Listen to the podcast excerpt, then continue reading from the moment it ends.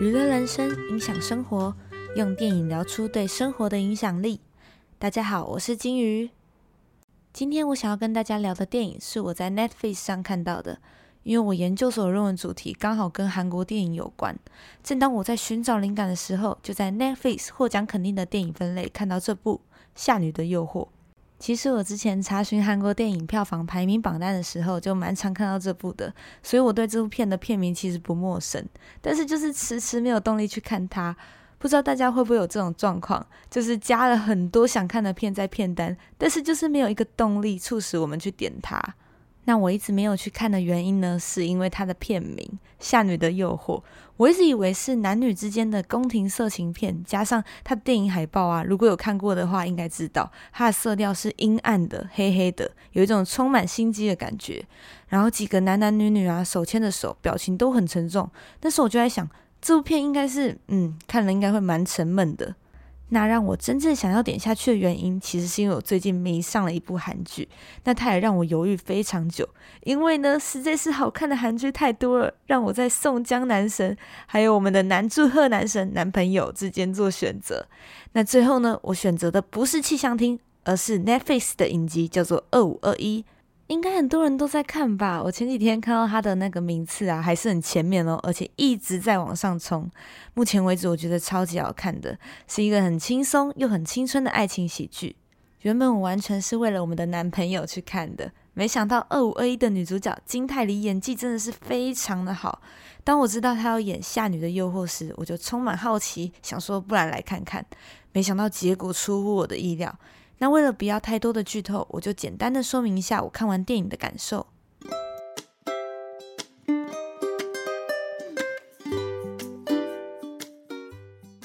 那我就来简单的介绍一下电影大纲。故事的背景呢，是发生在一九三零年代日本殖民统治下的韩国。独自继承庞大财产的秀子小姐，受到了由骗子假扮的贪婪狡猾男伯爵觊觎。这个男伯爵啊，他为了要得到秀子小姐的财产。而设下一场精细又不择手段的计谋。他安排了天真的女仆于秀子小姐身边。随后呢，整个故事以这三个人为主轴，上演一场阴谋与情欲交织的悬疑局势，让观众呢在线索中寻找真相的解谜过程。那其实呢，我被这部片吓得不轻。前面有提到，我原本预想它是男女之间的宫斗剧，没想到越演越惊恐。跟我想象中完全不一样，是情欲的心理片，暗算中有真情，疯狂的反转，暗算中的暗算，真的有一种被导演玩弄于手掌之间的感觉。导演不得不说，他在剧情的编排上是十分细腻用心的，很像小说式的结构。他把整个电影呢分成三个部分，这部电影呢有三个重要的人物，分别是小姐、仆人跟男伯爵。第一部分呢，以金泰梨饰演的仆人南淑姬的故事，让观众了解故事主要的发展。那第二部分呢，以秀子小姐的角度去展示她的遭遇，以及让观众看到第一部分没有讲到的细节内容。情感的展现呢，也在这部分刻画的非常的深入。第三部分运用一种逐渐拉远镜头，慢慢让观众看清全局真相的手法，以男伯爵的视角来个绝地大反转。让我们恍然大悟，哇，到底是谁在骗谁？感情的部分呢？从我原本认为的男女变成女女恋，女生跟女生哦。随着剧情的发展，我的表情管理也越来越母汤，嘴巴越来越开。看完电影再看海报，只有四个字可以形容，就是细思极恐，真的细思极恐，尺度超级大，堪称比格雷的五十道阴影还要夸张，我自己认为啦。我很庆幸，我当时看的时候旁边是没有人的，只有我一个人。建议最好一个人看这部电影，不然会超级害羞、超级尴尬。我由衷的佩服这些演员们。看完之后呢，我又被金泰梨的敬业跟演技实力圈粉一波。如果硬要我选出这部片的缺点的话，我觉得是有一些肉欲的画面有一点多余，尤其是最后一幕真的 too much。不过呢，金泰梨呢在后来的专访中有提到。决定保留这些肉欲的片段，是为了让观众能够更投入角色之间的爱情，也更有说服力。整体而言呢，我会给这部电影八十六分，八十六分很高哦。我身边有一些朋友就说：“啊，怎么才八十六分？这部电影超好看的。”但是对我来说呢，八十五分以上的电影都是可以在二刷的电影，那九十分以上的电影呢，就是可以真的是神剧中的神剧，对我来说啦。所以呢，我觉得八十六分是真的很高，很推荐，而且是一个很有意思的电影，值得细细的品味。那导演的叙事手法呢，跟演员的表现呢，也令人敬佩。影响生活，在电影中，秀子小姐曾经说过：“没有女人在被迫的情况下能够得到快乐。”其实，不管是男生或女生，都没有人能在被迫的情况下得到快乐。这让我想到啊，我之前在高中的时候，每天被逼着念书，那是一个每个人都在拼学测的时代。